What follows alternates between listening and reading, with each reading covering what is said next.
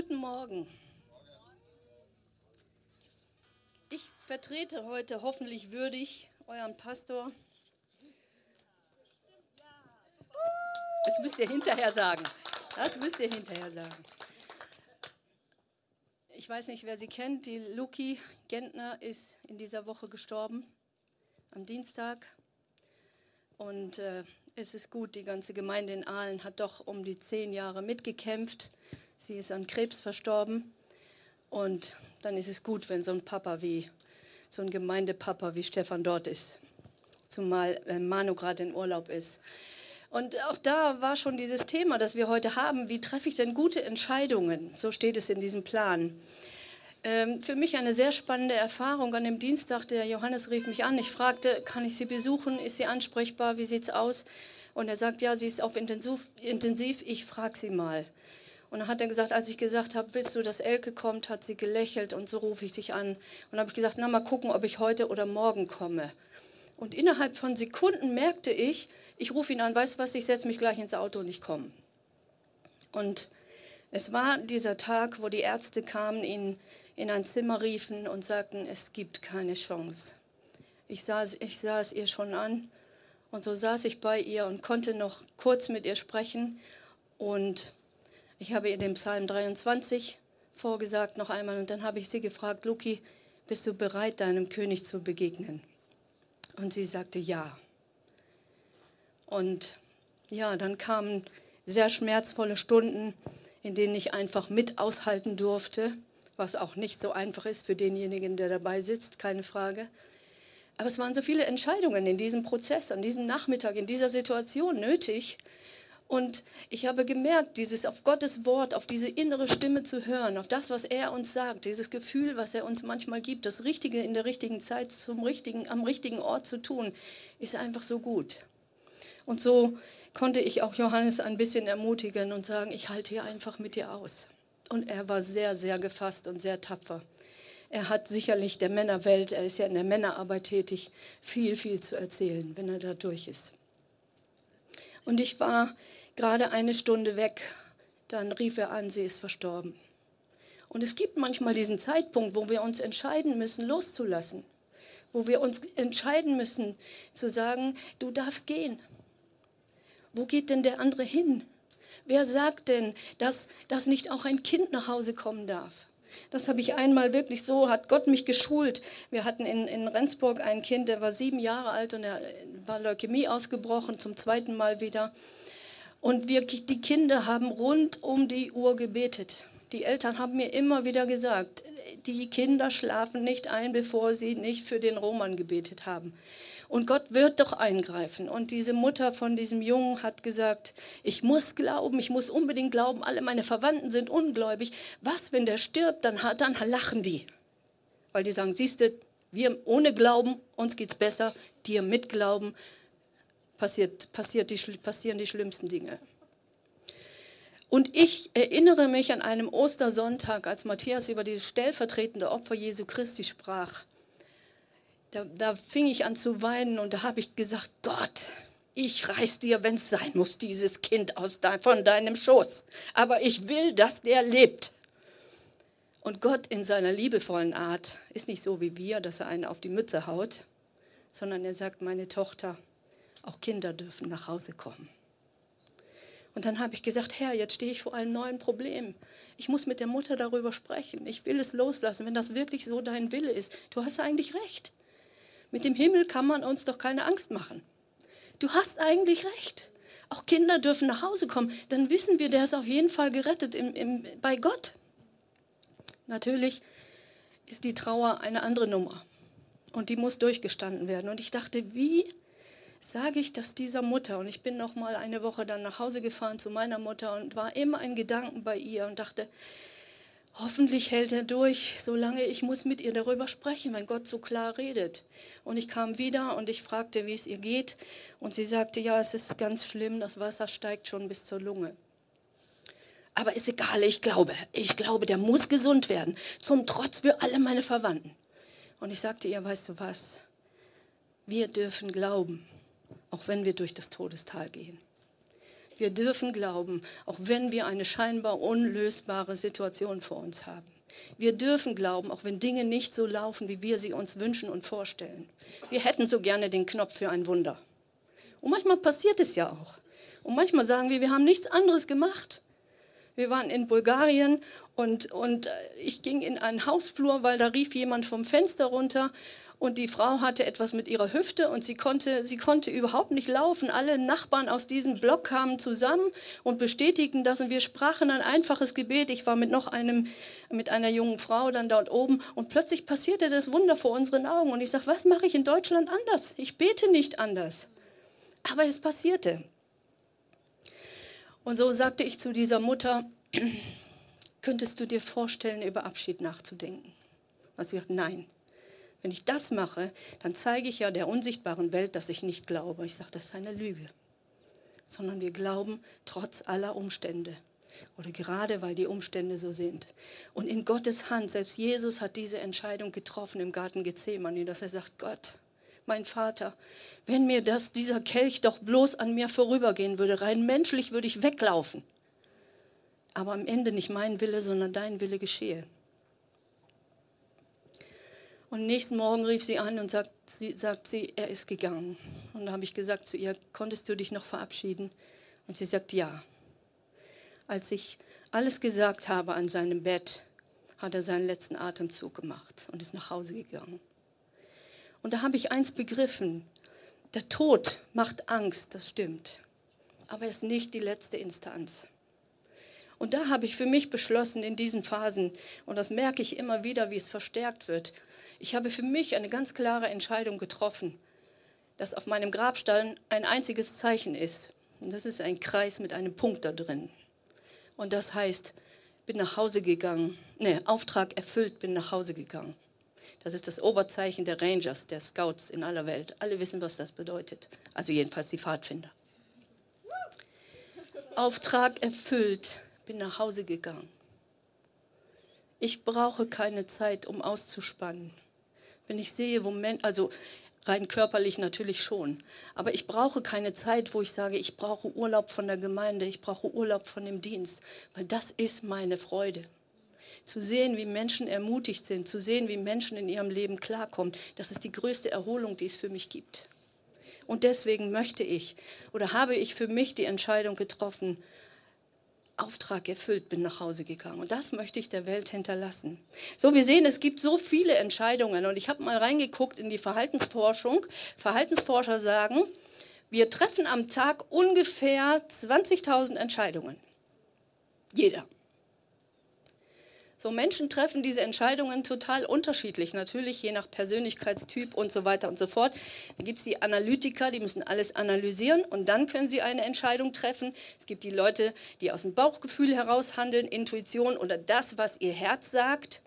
Es gibt die Leute, die so vorausschauend denken und dann treffen sie Entscheidungen. Alles wird schön abgewogen und dann trifft man die Entscheidung. Es gibt Leute, die nach Zukunftsplanung meine Tochter möchte nächstes Jahr heiraten. Sie entscheiden natürlich schon in Richtung Zukunft, wie das alles weitergehen soll. Es gibt auch Menschen, die Gottes Stimme hören, so bei Josef und Maria. Josef hörte ganz oft Gottes Stimme und er sagt, ey, hab keine Angst, Maria zu dir zu nehmen. Hab keine Angst, ich werde dich bewahren. Nimm die Mutter und das Kind und geh. Und er traf seine Entscheidung, dieser Stimme Gottes zu, zu gehorchen. Es gibt Entscheidungen, ich könnte so und ich könnte so. Aber der Friede im Herzen ist dann die Antwort. Worüber habe ich denn Frieden? Manchmal brauche ich den Rat einer anderen Person und ich entscheide mich aufgrund dessen. Manchmal sind mir aber auch alle anderen Meinungen wichtig. Oder manchmal habe ich einfach nur Menschenfurcht.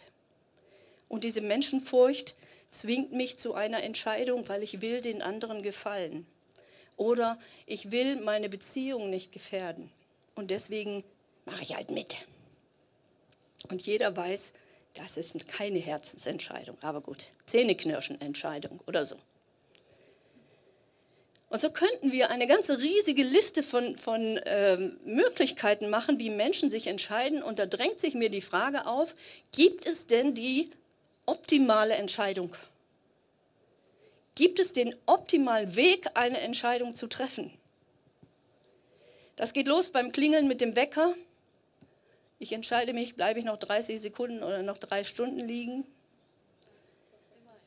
Ähm, noch eine Minute.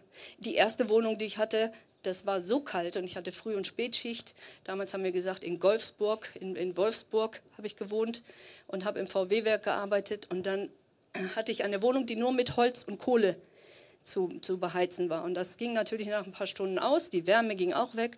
Und dann habe ich innerlich von Minute zu Minute, bis fast meine Kollegen kamen, um mich abzuholen und bin dann aus dem Bett ins Auto gesprungen, weil es so kalt war. Wenn ich abends nach Hause kam, musste ich erstmal die Feuchtigkeit von den Schränken abwischen. Ich musste jeden Tag tausend Entscheidungen treffen. Wir haben auch so eine Toleranzgrenze bei uns Kindern. Wann wecke ich sie? Wie viel Toleranzgrenze gebe ich ihnen? Wie oft rufe ich? Was dulde ich? Erwarte ich von ihnen, dass sie einen guten Morgen sagen oder reicht ein Hm auch aus? Unser Ältester ist so, der kriegt morgens, bevor er seinen Kaffee hat und irgendwie der Kreislauf ein bisschen in Schwung ist, kriegt er einfach nicht mehr als hm raus. Und das heißt, guten Morgen, ich bin wach. Manchmal muss man das übersetzen, aber es ist auch okay. Ich habe immer gesagt, ich finde das so gut, dass du im Kindergarten arbeitest, weil dann musst du spätestens um 8 Uhr musst du anfangen, deinen Mund aufzumachen. Und zwar sehr freundlich und richtig äh, mit Worten.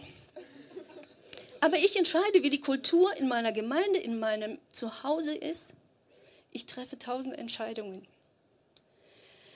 Die richtige Entscheidung kann über Leben und Tod entscheiden. In den letzten Tagen ging so eine Meldung, ich weiß nicht, wer das von euch ähm, gelesen hat, über hessen.de, dass ein evangelischer Pfarrer auf dem Weg auf der A5 unterwegs war und er fuhr neben einer Frau und merkte, also es war eine dreispurige Autobahn und er merkte, dass der Kopf zur Seite hing. Diese Frau war ohnmächtig geworden. Und dann fing natürlich das Auto an, über die drei Bahnen hin und her zu schlingern, an den Seitenrändern, Betonwänden äh, immer wieder hinzuknallen. Und in Sekunden hat dieser Mann eine richtige Entscheidung getroffen. Ich denke, Gott war da auch wirklich mit ihm.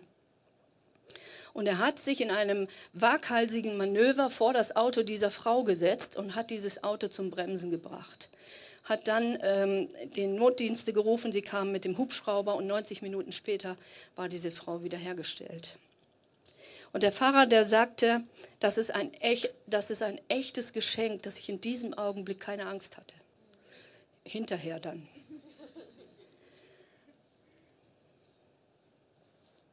Es hätte auch schief gehen können. Er hätte auch sagen können, mein Gott, was passiert da?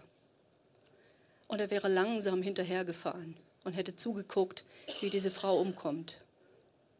Er hätte auch selber dabei draufgehen können.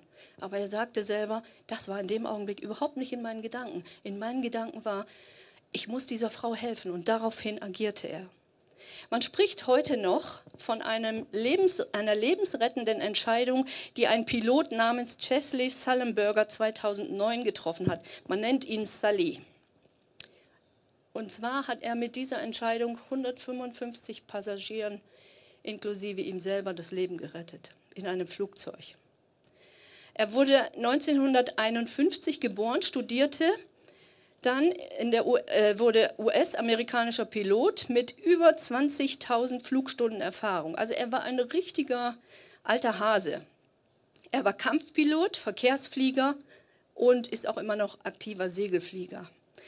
Er war Sicherheitsbeauftragter und Ausbilder einer Pilotenvereinigung sowie äh, Flugunfall-Sachverständiger für die zuständige Verkehrsbehörde. Er ist Mitglied des nationalen Technikteams und hat zahlreiche Unfallguthaben für die Flugwaffe erstellt. Er bereitete Hunderten von besatzten, Besatzungsmitglieder auf das Verhalten in Notfällen vor und informierte die Mitglieder über neue Erkenntnisse in der Flugsicherung eine richtige, also ich glaube, den, den toppt so schnell nichts, was das angeht. Und dieser Mann sitzt in diesem Flugzeug. Und es war gestartet am 15. Januar 2009 und er wurde der Held der Nation. Warum? Er wagte innerhalb von Minuten, Sekunden eine folgenschwere Entscheidung oder viele, viele Entscheidungen. Bei diesem Flug startete die Maschine und es flog ein Vogelschwarm in beide in beide Triebwerke hinein, so dass die ausfielen und so weiter und so fort. Das Szenario können wir uns vorstellen. Da, da sind Bilder, genau. Eine Notlandung war also unausweichlich. Aber wer macht sie? Wer traut sich das zu? Zwischen diesem Vogelschlag und der Landung, der Notlandung, gab es dreieinhalb Minuten. Was machst du in dreieinhalb Minuten, um so einen Vogel zu retten? Ja, Flugzeugvogel. Er musste in wenigen Sekunden ganz viele Entscheidungen treffen. Also über ein Gebiet in New York irgendwo zu landen ging nicht, dazu war die Maschine zu tief. Umzudrehen zum Flughafen, wo er gestartet ist, zurückzufliegen, ging auch nicht. War die Zeit, würde die Zeit nicht ausreichen. Der einzige Weg war, auf dem Hudson River zu landen. Und es gab nicht viele Landungen auf dem Hudson River oder überhaupt auf dem Wasser, die jemals geglückt sind. Ich glaube, ein oder zwei bis dahin. Der Tower meldete, ja, nicht auf dem Hudson River, weil der hat so seine Tücken. Das schafft niemand. Und was machte dieser Mann? Er vertraute auf das, was er gelernt hat, und er schaltete die Verbindung zum Tower ab. Und er sagt, ich will das unmöglich nicht hören. Lasst mich jetzt alle in Ruhe, ich muss mich konzentrieren. Sullenberger stellte die Verbindung zum Tower ab und konzentrierte sich auf seine Aufgabe. Er, schied, er entschied sich, das Unmögliche zu überhören. Das will ich nicht hören. Und er hat es tatsächlich geschafft, weil es ist ja so, dieses Flugzeug in der Geschwindigkeit, in der es noch runterging, hatte ungefähr 150 km/h. Wenn das natürlich so frontal aufs Wasser aufknallt, zerbricht das Ganze und sinkt innerhalb von Minuten. Alle sind tot. Das heißt, er musste mit dem Heck auf das Wasser raufkommen, aber so sachte. Er musste genau diesen Winkel finden, dass das Wasser in, dass das Flugzeug in so eine Gleitposition hineinkommt, dass die Schnauze oben ist. Und genau das gelang ihm. Und alle sprechen seit diesem Tag von dem Held vom Hudson River. Als alle gerettet waren, es waren kaum Verletzungen, noch nicht mal, noch nicht mal große Verletzungen an den Passagieren, wurde er von dem Bürgermeister New Yorks mit dem goldenen Schlüssel der Stadt und als Ehrenbürger ausgezeichnet. Auch durfte er als Ehrengast beim Amtsantritt Obama, Amtsantritt Obama am 20. Januar 2009 in Washington teilnehmen. Auch dieser Mann musste dieses Erlebnis verarbeiten. Ich denke, der Adrenalinschub trotz seines Könnens war äh, höher geht nicht. Aber sie sagen, nach acht Monaten saß er wieder in einem Flieger. Es ist immer so leicht, Helden zu bewundern. Aber was macht einen Helden aus? Dass er zur richtigen Zeit die richtige Entscheidung trifft. Eine Frau entschied sich, eine falsche Entscheidung zu treffen, auf eine Schlange zu hören. Eva konnte diesem Reiz nicht widerstehen. Ah, du könntest sein wie Gott, du kannst mehr haben.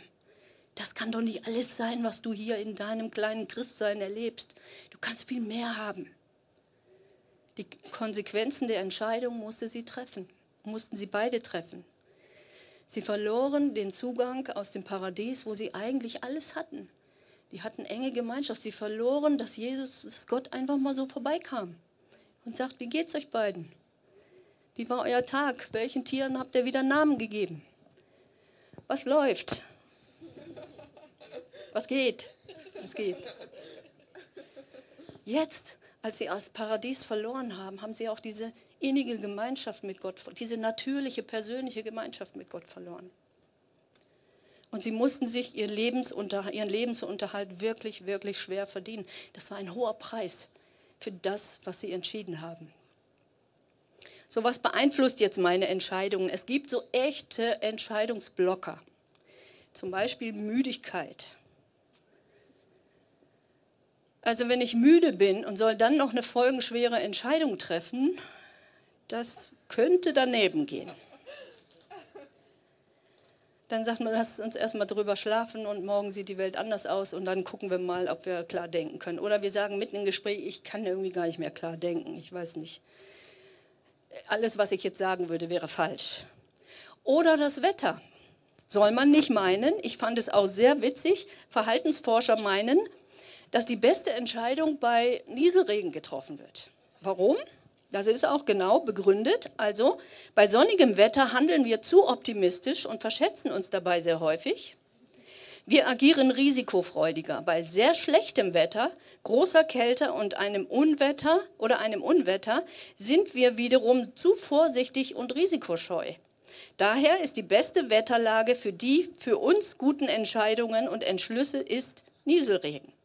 Dann sind wir in einem ausgewogenen Zustand, weder zu euphorisch noch um, äh, um irgendwie Risiko risikoreich zu entscheiden oder zu, nicht so depressiv, wie man bei schlechtem Wetter, richtig schlechtem Wetter ist, äh, dass die Entscheidungen negativ ausfallen könnte. Fand ich sehr spannend. Unser Beziehungsstatus ist auch so etwas. Menschen, die in einer Beziehung leben, ähm, die treffen aus ganz anderen Aspekten Entscheidungen, weil du musst für deinen Partner mitdenken, du musst für deine Kinder mitdenken.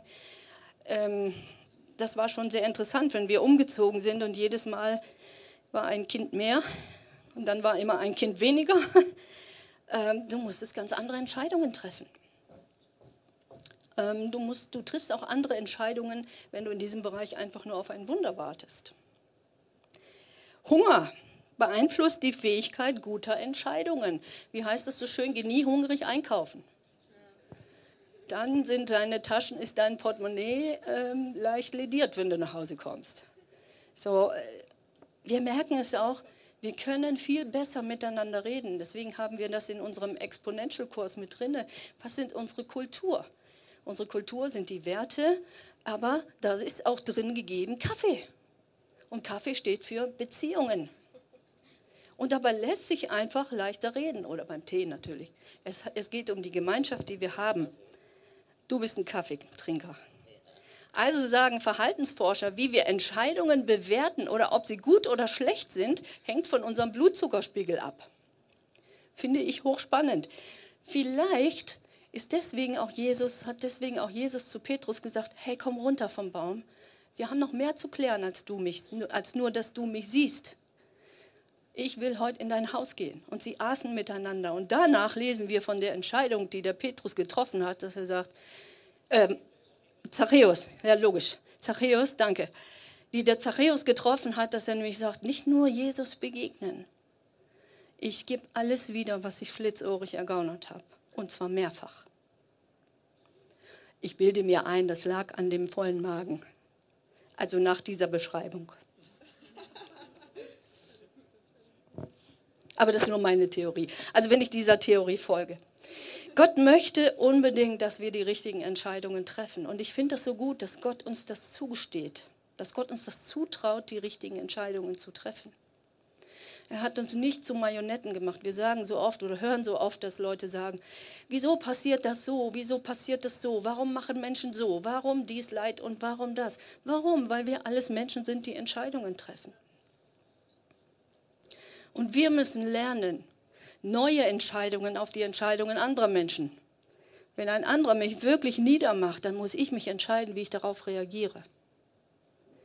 Und das ist eine große Hilfe für mich zu wachsen. Deswegen möchte Gott, dass wir Entscheidungen treffen, die Segen und Erfüllung bringen. Entscheidungen treffen, die Friede und Freude in unser Leben bringen. Wir sollen Entscheidungen treffen, die unseren Glaubensweg stärken und die uns helfen, in allen Bereichen zu wachsen. Und Entscheidungen sind immer Festlegungen, bei denen ich aktiv werde. Wenn ich sage, ich lege fest, mich um, um 7 Uhr aufzustehen, solange ich nicht aufstehe, bin ich nicht aktiv. Wenn ich sage, ich stehe aber dann auf und ich tue es, dann habe ich mich nach dieser Richtlinie, nach dieser Entscheidung auch entsprechend verhalten. Das Schlimmste, was du tun kannst, ist, dass du gar keine Entscheidung triffst. Und wir wissen, wie schwer das ist, mit Menschen umzugehen, die heute so sagen, morgen so oder sagen, nee, ach, wir warten noch mal ab. Und irgendwann stehst du da und sagst, jetzt sag ja oder nein oder lass es. Auch im geistlichen Bereich, wenn du keine Entscheidung triffst, zu sagen, Herr, ich will dir dienen, ich will mit Haut und Haaren dir nachfolgen, dann heißt das, du wirst aktiv, in welchem Bereich auch immer und wie auch immer das aussieht. Ich möchte mit uns hineingehen in einen Bibeltext von Sprüche 3, 1 bis 26. Keine Angst, das ist gar nicht so lang, wie sich das anhört. Aber wir sind ja gerade in den Sprüchen unterwegs und ich habe gedacht, Herr, was hast du in den Sprüchen zu diesem Thema zu sagen? Ich habe in diesen Versen das Thema Entscheidungen ganz bewusst eingebaut und seht mal, wie das passt. Da steht in der Überschrift vom Segen der Gottesfurcht und Weisheit. Und ich habe geschrieben, vom Segen die richtigen Entscheidungen zu treffen, nämlich für Gottesfurcht und Weisheit. Mein Sohn, vergiss meine Weisung nicht und dein Herz behalte meine Gebote. Das heißt, wenn ich auf das Thema Entscheidungen herunterbreche, mein Sohn, ich möchte jetzt auch mal meine Töchter ansprechen, entscheide dich, meine Weisungen nicht zu vergessen und meine Gebote in deinem Herzen zu behalten. Denn sie werden dir ein langes Leben bringen und gute Jahre und Frieden, Gnade und Treue sollen nicht, dich nicht verlassen. Wenn wir diesen, diese Sprüchepassage lesen, dann merken wir, da sind so viele Dinge, die ich machen soll, aber es stehen viel mehr Dinge, die den Segen daraus hervorbringen. Und auch da dürfen wir gut aufpassen, wie wir die Bibel lesen. Immer nur du sollst, du musst und sagt, oh, nach dem dritten Satz bin ich weg. Ich kann aber gar nicht mehr. Lies mal, was für ein Segen das bringt und die Entscheidungen werden dir leicht. Hänge meine Gebote an deinen Hals und schreibe sie auf die Tafel deines Herzens. Also entscheide dich, meine Gebote an deinen Hals zu hängen. Die sind immer bei mir, ganz nah und sie auf die Tafel deines Herzens zu schreiben. Das ist ein aktiver Entschluss. Vers 4, so wirst du Freundlichkeit und Klugheit erlangen, die Gott und den Menschen gefallen. Vers 5, verlass dich, nicht auf, äh, verlass dich auf den Herrn von ganzem Herzen und verlass dich nicht auf deinen Verstand.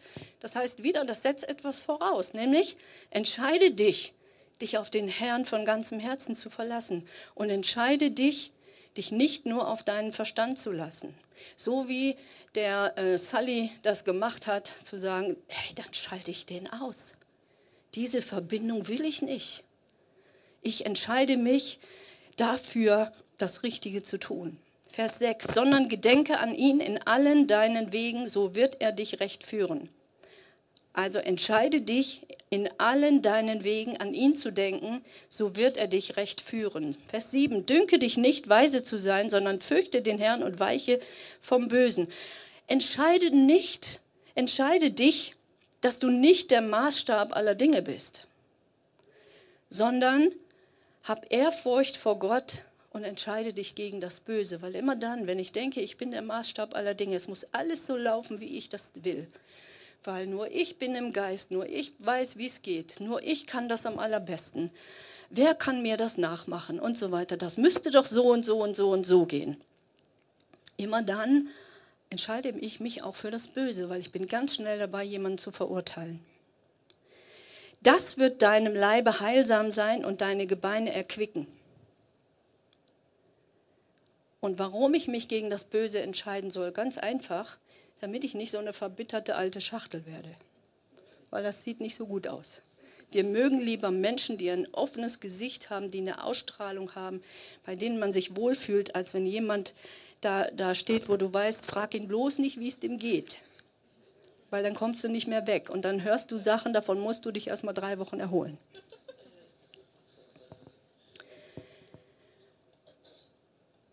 Das wird deinem Leibe heilsam sein und deine Gebeine erquicken. Viel besser. Ehre den Herrn mit deinem Gut und mit den Erstlingen all deines Einkommens. Das heißt, entscheide dich zu sagen, Herr, meine Finanzen gehören dir. Und ich gebe den Teil und was ich noch kann darüber hinaus in dein Reich, um dein Reich zu bauen. Mein Sohn sagt immer, seitdem ich mein Schutzgeld bezahle, ist mein Konto immer im Plus weil er hatte einen ganz, ganz furchtbaren Absturz. Daran zahlt er immer noch.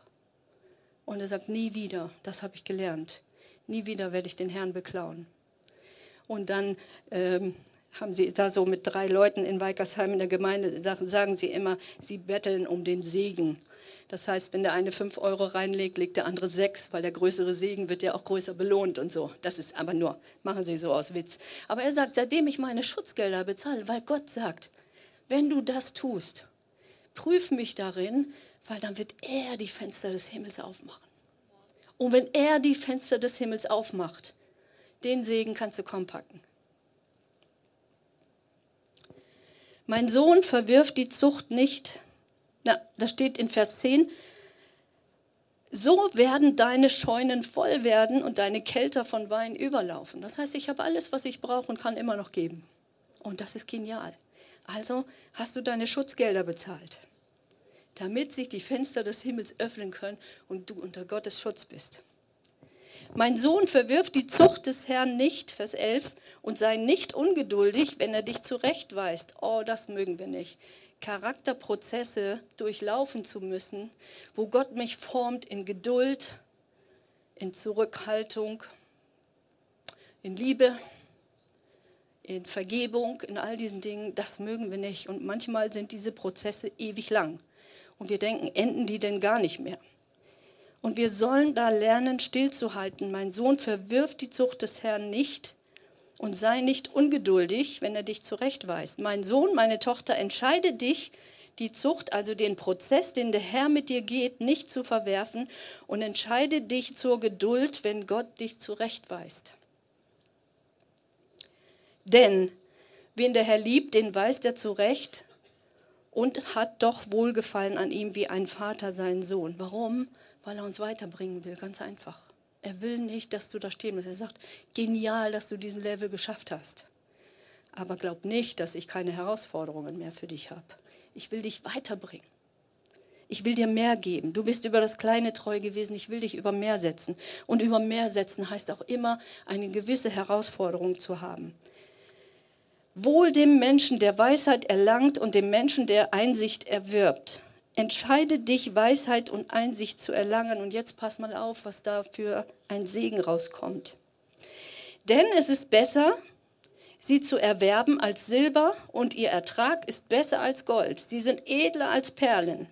Und alles, was du dir wünschen magst, ist ihr nicht zu vergleichen. Langes Leben ist in ihrer rechten Hand und in ihrer linken Hand ist Reichtum und Ehre.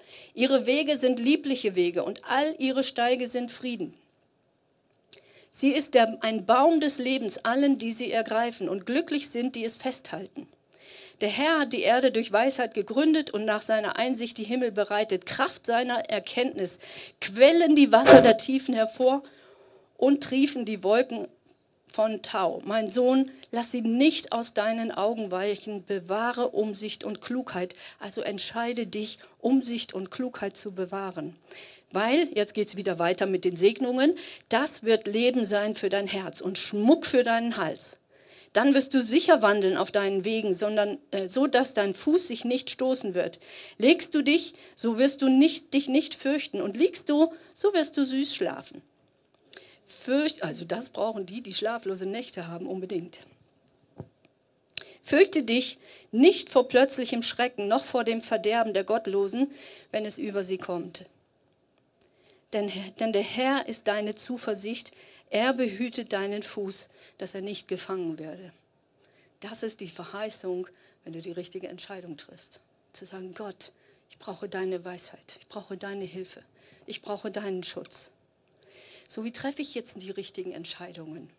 Man könnte jetzt genauso wie die Checkliste am Anfang war, wie treffen Leute Entscheidungen, könnte ich jetzt eine lange Checkliste schreiben und ich habe ein paar Dinge aufgeschrieben. Die erste Frage ist, stimmt, ausgeschlafen sein, nicht hungrig sein, Beziehung geklärt haben und so weiter, Wetter. Nein, stimmen deine Entscheidungen mit dem Wort Gottes überein?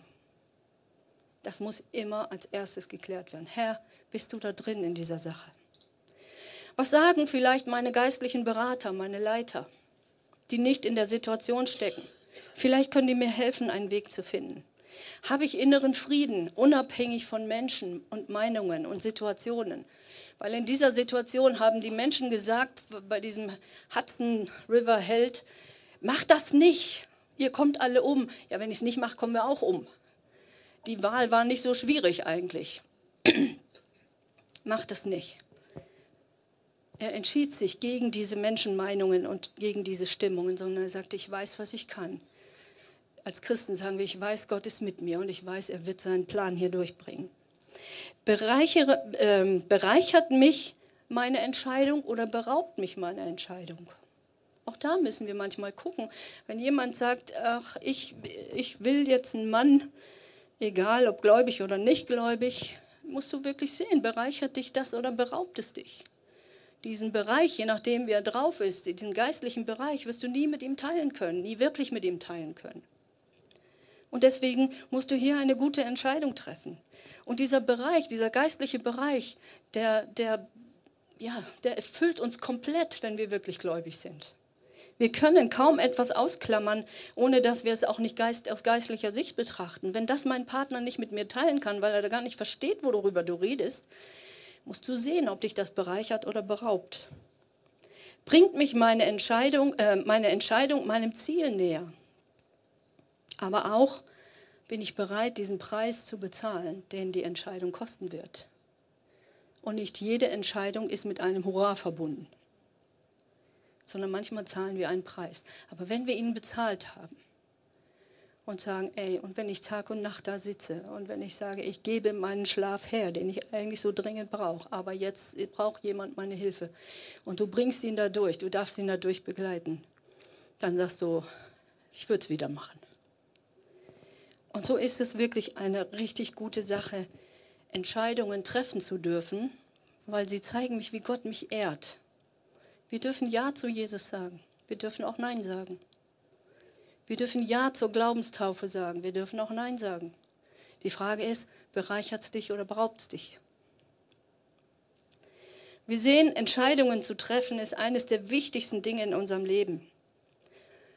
Das hat auf jeden Fall Auswirkungen auf uns und auch auf unser soziales Umfeld. Und in meinen Augen ist eines der wichtigsten der wichtigsten Entscheidungen in dem Kreuz verankert. Ich fand das schön, wir haben heute so viele Lieder darüber gesungen. Und meine Frage für dich ist, wofür steht das Kreuz? Ist das so ein Zeichen der Frommen? Ist das so ein Zeichen, bald gibt es wieder Osterferien? Ist das so ein Zeichen, so ein Emblem, was ich mir auf mal als Sticker auf mein T-Shirt mache, damit die Leute sehen, ich habe was mit Kirche zu tun? Was ist es? Oder ist es wirklich ein Zeichen, das für Leben steht? Wofür steht das Kreuz für dich? Sind das für mich zwei Hölzer, die einfach zusammengestellt sind? Ist es ein Marterfall für Verbrecher?